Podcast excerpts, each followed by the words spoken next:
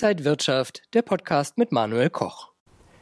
Liebe Zuschauer, herzlich willkommen zu Inside Recht. Unser Thema heute erfolgreiches Verhandeln in Unternehmen sei es mit Vertragspartnern, Investoren, mit Lieferanten. Alle möglichen Dinge gibt es in Unternehmen, die man verhandeln kann. Und dabei kann man auch vieles richtig und einiges aber auch falsch machen. Und darüber rede ich mit dem Buchautor und Wirtschaftsanwalt Carsten Lexer. Schön, dass du wieder da bist. Ja, vielleicht so als Einstieg. Ich glaube, viele denken, reden und verhandeln, ach, das kann ich schon, das mache ich schon. Aber eigentlich gehört schon ein bisschen mehr dazu. Absolut. Also jeder glaubt, verhandeln, das ist ja so völlig unproblematisch. Tatsächlich äh, sollte man sich eine Systematik überlegen. Es geht um Sprache, es geht um Rhetorik, es geht um Auftreten, es geht auch ein bisschen um Machtpositionen. Also es ist ein, ein komplexes Feld und extrem spannend. Und was man da alles so behandeln kann und beachten sollte, darüber reden wir auch mit einem Gast, der uns jetzt zugeschaltet ist.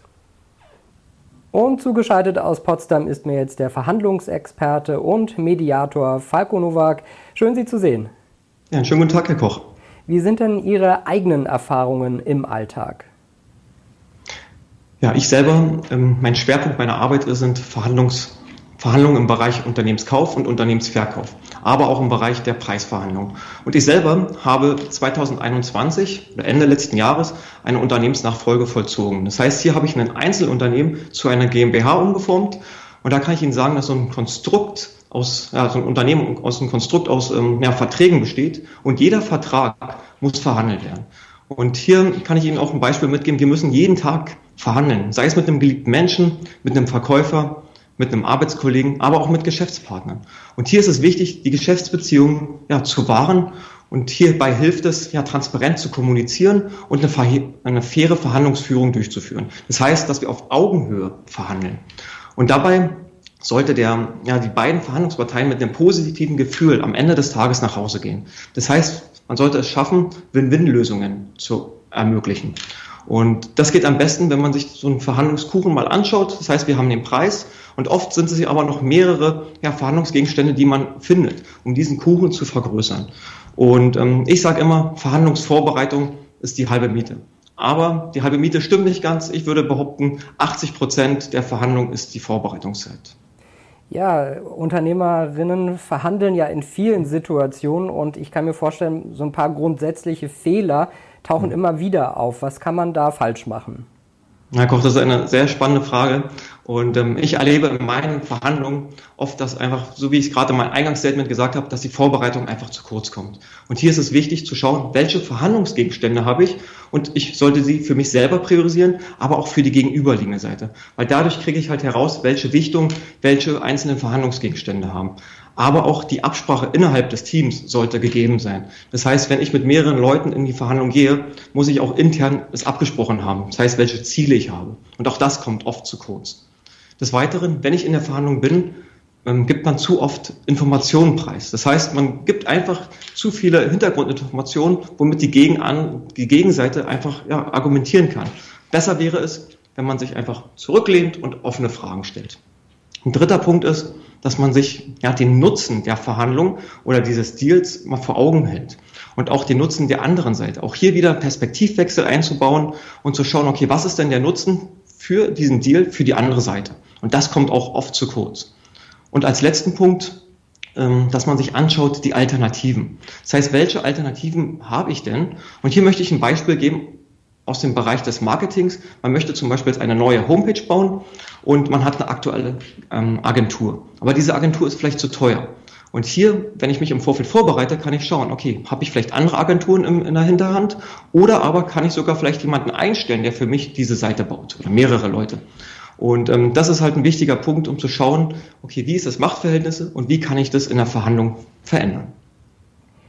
Ich habe länger in den USA gelebt und da hatte ich das Gefühl, dass das Zwischenmenschliche auch ein ganz wichtiger Bestandteil ist. Smalltalk, sich kennenlernen mhm. und dann spricht man ganz am Ende vielleicht auch noch mal kurz übers Business, aber äh, meistens so auch zeitlich hat es fast den wenigsten Spiel, also die, die wenigste Zeit in Anspruch genommen. Mhm. In Deutschland wiederum empfinde ich so die zwischenmenschliche Beziehung oft bei Verhandlungen ein bisschen oberflächlich, es kommt recht kurz. Äh, mhm. Was denken Sie, welche Rolle das spielt? Eine spannende Beobachtung, das kann ich nur bestätigen. Ich erlebe oft in meinen Verhandlungssituationen und den Leuten, die ich unterstütze, dass diese Warm-up-Phase einfach viel zu kurz kommt. Man fängt an, direkt die eigenen Forderungen durchzuboxen.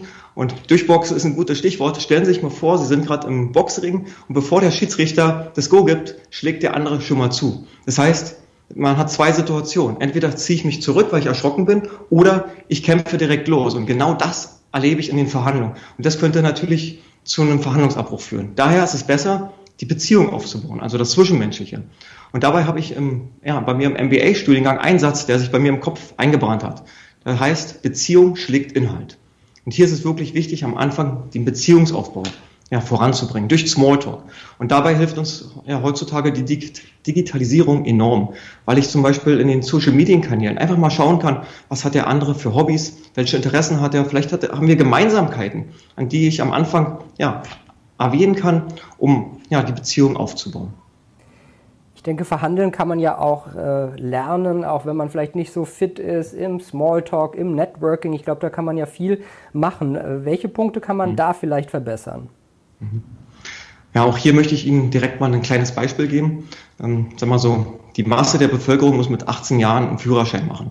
Und Autofahren, am Anfang ist es alles schwierig, man holpert vielleicht, man ist nervös. Und genauso ist es beim Verhandeln auch. Verhandeln kann jeder lernen durch ein normales Training, was man besucht, ob es zwei, drei Tage sind, um einfach mal die Grundlagen und die einzelnen Bausteine kennenzulernen. Weil so eine Verhandlung ist doch sehr komplex. Aber wenn man sich Step by Step die einzelnen Bausteine ranguckt, raussucht und an denen übt, kann man seine Verhandlungspersönlichkeit auch weiterentwickeln. Und hier möchte ich Ihnen so ein kleines Quick Win mitgeben. Das heißt, so eine Verhandlung, die auch demnächst mal ansteht, auch eine wichtige Verhandlung im Vorfeld zu simulieren, um einfach mal zu schauen, okay, welche Argumente habe ich, wie bringe ich die rüber, wie kommen die auf der gegenüberliegenden Seite an und ähm, um so ja, wie ich es gerade gesagt habe, die Verhandlungspersönlichkeit weiterzuentwickeln, ist es wichtig zu schauen, was lief gut und was lief vielleicht nicht ganz so gut, um das bei der nächsten Verhandlung, die dann live stattfindet, ja, besser zu machen sagt der Verhandlungsexperte und Mediator Falco Noack, heute zugeschaltet aus Potsdam. Haben Sie vielen Dank für diese Einblicke. Sehr gerne. Du bist selber schon seit 15 Jahren auch in dem Bereich aktiv als Verhandelnder und als Berater. Was siehst du, äh, was da häufig vielleicht gut läuft und was vielleicht nicht so gut läuft? Oh je, wo fange ich an? Ähm, tatsächlich äh, glaube ich, dass in insbesondere so in diesem unternehmerischen Umfeld ähm, Verhandeln so als, als Nebenprodukt läuft. Ja, das, das macht man halt so nebenbei. Äh, Verhandeln ist ja letztendlich nur so ein bisschen Reden miteinander und, und äh, oftmals höre ich dann, das Ergebnis steht ja eh schon fest, es geht nur um den Preis und so weiter. Tatsächlich, wenn man sich richtig mit Verhandlungssituationen und auch mit den beteiligten Personen beschäftigt, dann stellt man plötzlich fest, es gibt sehr, sehr viele Optionen, die man dann tatsächlich ziehen kann. Da kommt man aber oftmals gar nicht hin, wenn man nicht mal anfängt, sich ein bisschen damit zu beschäftigen. Ich erinnere mich noch daran, als ich das allererste Mal überhaupt mit diesem Thema in Kontakt kam. Das war nämlich ähm, im Rahmen meiner Anwaltstätigkeit in Frankfurt. Und da habe ich dann äh, feststellen müssen, dass große Anwaltskanzleien richtige Verhandlungsprofis haben. Das sind oftmals keine juristischen Profis, aber die kennen sich aus mit Verhandlungssituationen, wie man Verhandlungen führt. Und das ist ja auch etwas, was man in dem politischen Bereich, ähm, wenn es um, um Großfusionen geht und so weiter, da sieht man dann diese Leute, die sich eben mit diesem Thema auseinandersetzen, vielleicht nicht immer in der Materie die allerbesten sind, wie mein Erlebnis mit diesen Großkanzleien. Wobei, da muss man auch aufpassen, manche sind Top-Juristen und gute Verhandler, aber nicht immer. Manchmal sind es einfach Top-Verhandler und haben dann Leute, die ihnen beiarbeiten. Und deswegen sollte man dieses Thema nicht vernachlässigen. Es gibt aber halt ein paar Aspekte, die man sich dann genauer angucken muss. Wenn man das nicht macht, dann kommt man auf diese Optionen und Möglichkeiten erst gar nicht. Vielleicht nochmal etwas konkreter. Was sind so die Fehler, die man da machen kann? Also ich glaube, die Fehler, die man schon mal ganz am Anfang machen kann, ist mangelnde Vorbereitung. Ja, die meisten, für die ist es ja, heute steht eine Verhandlung an, äh, wie viel Uhr ist, oh, in fünf Minuten geht's los, ja, dann gehen wir mal schnell da in den Call rein und dann machen wir das kurz fertig, in zehn Minuten ist durch. Das ist äh, Punkt Nummer eins. Punkt Nummer zwei sind so Sachen wie diese, ich sage immer, diese menschlichen Faktoren. Das heißt also, wie spreche ich? Wie wirke ich denn auf mein Gegenüber? Äh, wir alle senden ja unbewusste Signale aus. Auch äh, ich jetzt, während ich hier sitze, ja, und da wird es einige geben, die sagen, ach du liebe Güte, wie der schon wieder redet, und andere werden sagen, ach, das ist ja nett, ihm zuzuhören. Und genau das kann man aber steuern. Das heißt, man kann sich hier überlegen, äh, wie kann ich zum Beispiel meine Stimme variieren? Äh, wie muss ich meine Handhaltung machen? Ja? Äh, bei Politikern, da, da merkt man das manchmal, wenn die trainiert werden auf etwas, uns da nicht so richtig passt und uns fällt das unbewusst auf. Und genau das, was einem dort auffällt, das spielt natürlich auch in Verhandlungen eine Rolle. Das heißt also, der zweite Punkt sind diese menschlichen Faktoren und dann natürlich das Ganze, was danach kommt. Die meisten denken, die Verhandlung ist durch fertig. Ja, da wird er so, puh, Gott sei Dank, können wir zum nächsten Thema gehen und die Verhandlungen, das ist ja eh nur so, das macht man halt mit, weil man so mitmachen muss. Tatsächlich aber hat man dort eigentlich einen Wissensschatz zusammengetragen, auf den man vielleicht wieder zurückgreifen könnte. Das kann man aber gar nicht, weil es überhaupt nicht systematisiert wird, dieser ganze Verhandlungsprozess. Wenn man das noch machen könnte, dann könnte man unheimliches Wissen in einem Unternehmen sammeln und das könnte man dann für alle möglichen Situationen benutzen, nicht nur um seine eigenen Leute zu trainieren, sondern auch um auf neue Situationen vorbereitet zu sein. Und ich glaube, diese drei Punkte, das sind so ganz typische Fehler, die immer wieder gemacht werden. Lass uns gerne noch mal so ein paar vertiefen. Das erste, was ich interessant fand, war, dass sich anscheinend zu wenig Zeit genommen wird. Also man hakt das einfach mal so ab. Äh, warum ist das so? Ja, ich glaube zum einen, weil man sich damit gar nicht so sehr beschäftigen muss. Ja, man ist ja in einer Unsicherheitssituation, nicht? Man verhandelt, das heißt, man weiß nicht genau, was bei rauskommt. Und äh, das will man dann möglichst schnell weghaben, weil das kann ja auch äh, schief gehen äh, oder man ist auch einfach nicht gut drauf, was auch immer. Äh, und dann natürlich äh, man müsste sich tatsächlich mit dem Verhandeln wie eine Art Projekt beschäftigen. Was meine ich damit? Welche Personen sind denn beteiligt? Was sind das überhaupt für Leute? Ja, äh, wie sind die denn drauf? Äh, worauf reagieren die und worauf reagieren sie nicht? In welcher Verhandlungsposition sind sie denn überhaupt? Spreche ich zum Beispiel mit jemandem, der mal einen Erfolg braucht? Ja, wenn der einen Erfolg braucht, dann könnte ich mir ja zum Beispiel mal überlegen, wie gebe ich ihm denn einen Erfolg, der jetzt aber vielleicht meine Position gar nicht kaputt macht. Das heißt also, ich gehe persönlich mit einem Verhandlungserfolg raus, mein Gegenüber geht aber auch mit einem Erfolg raus. Aus meiner Sicht vielleicht hat er in Anführungszeichen schlecht verhandelt. Aus seiner Sicht hat er einen Mega-Erfolg für sich, für sein Unternehmen zu verzeichnen. Und diese Situation, die kann man aber nur erfassen, wenn man sich überhaupt im Vorfeld mal damit beschäftigt. Also was kommt auf einen zu, welche Personen, welche zeitliche Abfolge, worum geht es konkret. Ich erlebe das immer wieder, dass manchmal so Hidden Agendas da sind. Wenn man die herausarbeiten kann, dann eröffnet man sich plötzlich ein, ein großes Feld an weiteren Möglichkeiten, die vielleicht weggehen von, es geht nur um den Preis oder es geht nur um Zeit oder es geht nur um Gewährleistung oder so etwas.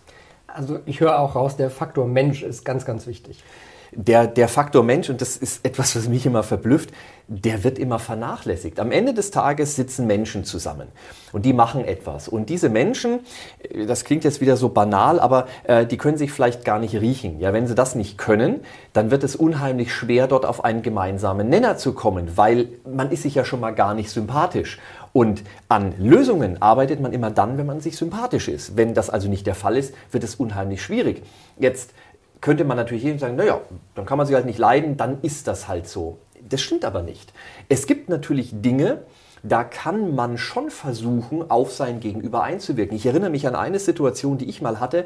Da war ich ein ganz, ganz frischer Anwalt. Das heißt also, ich sah auch genauso wie so ein Frischling aus. Ja, halt so jung im Gesicht äh, und, und irgendwie, ich hatte ja noch nicht viel Erfahrung. Und ich hatte mal zu tun mit einem sehr, sehr erfahrenen Anwaltskollegen. Und ich wusste schon im Telefonat, das hat sich schon so angehört, so, der nahm mich gar nicht ernst, der, was ist das da für ein Typ? Und dann habe ich mir halt mal so ein bisschen angeguckt, was ist das so für eine und habe dann halt festgestellt, der hat sehr, sehr viel erreicht in seinem Leben, der war schon sehr lange Anwalt. Und dann habe ich mir gedacht, Mensch, dann, wenn ich mit dem spreche, dann gucke ich halt mal, vielleicht finde ich heraus, was dem gefällt. Und dann habe ich festgestellt, wir haben uns dann zum Verhandeln getroffen in seinen Kanzleiräumen. Das war aber nicht nur einfach ein Raum, der hatte ein ganzes Haus und da war seine Kanzlei drin und die sah wirklich toll aus. Und ich bin dort hingegangen und habe mir gedacht, boah, das ist cool, das will ich auch mal haben. Und weil ich ja nichts zu verlieren hatte und ich habe auch gar nicht so groß dran gedacht, habe ich das gesagt. Ich habe ihm gesagt, Mensch, tolle Räumlichkeit, das ist ja der Hammer und ich bin ganz am Anfang und hoffentlich komme ich da auch irgendwie. Und dann merkte ich plötzlich, wie der immer lockerer und immer fröhlicher wurde. Und dann habe ich mir gedacht, oh, guck mal, der möchte einfach, dass man das mal respektiert, was er erreicht hat. Naja, und dann habe ich mir gedacht, ja, ich breche mir keinen Zacken aus der Krone, dann werde ich das halt mal hervorheben. Und plötzlich änderte sich die ganze Situation. Er bekam plötzlich diese Ehrerbietung, die er gewollt hat, und ich konnte sie ihm ganz leicht geben. Und wir hatten plötzlich ein ganz anderes Gespräch. Und das meine ich mit dem Faktor Mensch. was will der andere neben seiner Verhandlung. Wenn man das herausfindet, dann kommt man viel besser an Menschen ran und dann laufen Verhandlungen besser. Und ich kann mir vorstellen, wenn vielleicht auch noch das Gegenüber aus dem Ausland ist, wo es vielleicht so ein paar andere Rituale, Sitten, Verhandlungsführungen gibt, muss man auch daran denken, dass sich da vielleicht äh, einige Dinge unterscheiden. Absolut. Wenn man sich alleine nur mal anguckt, wir hier in Deutschland, wir wollen klare Absprachen, äh, wir wollen keine Zeitverschwendung, wir haben diese Zeit überhaupt nicht. Ja, wir wollen rein in die Verhandlungen, wir wollen reden, wir wollen ein Ergebnis, wir wollen gehen. Und danach soll doch bitte an diesem Ergebnis hundertprozentig festgehalten werden, denn das ist ja genau das, wo wir unsere paar Minuten oder sei es auch mal eine Stunde an Verhandlungen reingesteckt haben. In anderen Kulturkreisen ist manchmal eine Verhandlung gerade mal so der, der absolute Anfang, dann kommt sogar ein Ergebnis raus, aber dieses Ergebnis, das ist nur der nächste Schritt auf dem gemeinsamen Weg. Dieses Ergebnis wird dann wieder irgendwann verhandelt. Dann gibt es Situationen, ja wir zum Beispiel, wir sind es gewohnt, einen gewissen Abstand zu haben. Ja, es gibt es Kulturen, die sitzen wirklich voll aufeinander drauf.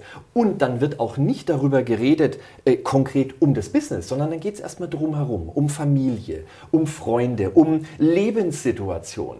Ja, wenn man dann als Deutscher sich dorthin stellt und anfängt, so, so Nervosität zu zeigen und so, so mürrisch zu werden, so nach dem Motto, um Gottes Willen, das, das, interessiert doch jetzt gar nicht, warum sollen wir jetzt über Familie reden? Ja, was soll das? Wir sind hier wegen Business und mein, mein Flieger geht ja schon in, in zwei Stunden wieder und bis dahin brauche ich ein Ergebnis. Dann wird es schwierig. Insbesondere, wenn der Gegenüber das merkt.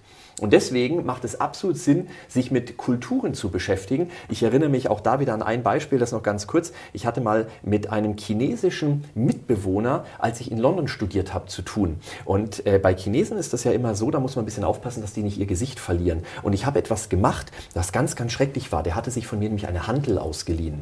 Und diese Handel wollte ich wieder haben. Jetzt hat er sie aber nicht zurückgegeben und irgendwann war ich richtig sauer. Und dann habe ich im Studentenwohnheim, wir haben auf einer Etage gewohnt, habe ich an seiner Tür geklopft und habe gesagt, jetzt will ich sie haben. Ich stehe jetzt hier und jetzt will ich sie haben. Jeder, der das hier äh, jetzt hört und, und mit chinesischen äh, Geschäftspartnern zu tun hat, weiß natürlich, super GAU. Ja, das macht man nicht. Das macht man nicht, weil in dem Moment steht er schlecht da. Das kommt nicht gut und er hat danach auch nur noch sehr wenig mit mir geredet. Also ein ganz, ganz grober Fehler. Und da merkt man schon auf solchen simplen Sachen, da kann es daneben gehen. Darauf sollte man achten. Es macht absolut Sinn, sich mit den Kulturen und dann mit den Personen zu beschäftigen. Unternehmen haben ja ganz viele Momente, wo kommuniziert werden muss. Macht es da Sinn, sich Verhandlungsstrategien für die verschiedensten Momente, äh, ob man jetzt Lieferanten, Kunden, Mitarbeiter hat, sich sowas mal zurechtzulegen? Also tatsächlich macht es sogar sehr viel Sinn, sich eine Art Verhandlungsmanagementsystem zu überlegen. Was meine ich damit? Wie ich schon eingangs gesagt habe, eine Verhandlung geht ja nicht mit dem Gespräch los, sondern es geht im Idealfall mit einer Vorbereitung los, dass man sich überlegt, was habe ich für Situationen, äh, worauf muss ich achten, was sind auch vielleicht die Probleme in meinem Unternehmen, die mein Gegenüber in der Verhandlung ausnutzen kann. Dann verhandelt man, da passieren irgendwelche Dynamiken, die man ja dann erlebt, vielleicht sogar, wenn man nicht alleine dabei ist, sondern noch ähm, Helfer und Berater dabei hat. Und dann kommt es zu einem Ergebnis, das dann danach abgearbeitet wird. Und auch hier gibt es wieder Dinge, die gut laufen können, die nicht so gut laufen können. Das ist ein Erfahrungsschatz. Und was äh, ich immer in meinen Beratungen zu den Unternehmen sage, ist, baut euch ein System auf. Das kann mit einer simplen Datenbank beginnen, dass man einfach mal sich überlegt, was ist in einer Verhandlung gut gelaufen, was ist schlecht gelaufen. Und darauf aufbauend kann man sich dann tatsächlich wie so eine Art Inhouse-Trainings erarbeiten, wo man verschiedene Situationen dann auch mal vorstellt, wo man die dann auch vielleicht vorspielt, wo man dann auch im in-house Leute entsprechend brieft und sagt, so, du übernimmst jetzt mal den und den Part und dann lassen wir mal, was weiß ich, einen neuen Mitarbeiter da drauf treffen und mal gucken, was passiert. Kann der damit umgehen oder nicht? Die Besonderheit ist jetzt nur, jetzt haben wir eine reale Situation. Wir reden jetzt nicht mehr über die Theorie, sondern dieses Unternehmen hat das erlebt. Wenn das aber niemals aufgeschrieben wurde, dann geht dieses Wissen wieder verloren. Ja, Mitarbeiter verlassen das Unternehmen oder einfach durch Zeitablauf. Man vergisst das. Insbesondere die Details. Das ist ja das, was es oftmals so wichtig dann macht oder so interessant macht, die vergisst man dann. Und da ein System aufzubauen, wie man auf dieses Wissen wieder zugreifen kann, wie man das Wissen bei den Mitarbeitern verfügbar für andere macht, das ist ein Schatz, da sollten Unternehmen viel, viel mehr ran. Also Verhandeln in jederlei Hinsicht, Kommunikation ein ganz, ganz wichtiges Thema. Und wenn man das noch ein bisschen strukturiert und sich Gedanken macht, läuft es dann auch so richtig erfolgreich. Ja. Dankeschön an Carsten Lexer, Buchautor und Wirtschaftsanwalt und danke Ihnen, liebe Zuschauer, fürs Interesse an Inside Recht. Bleiben Sie gesund und munter, alles Gute und bis zum nächsten Mal. Und wenn euch diese Sendung gefallen hat, dann abonniert gerne den Podcast von Inside Wirtschaft und gebt uns ein Like.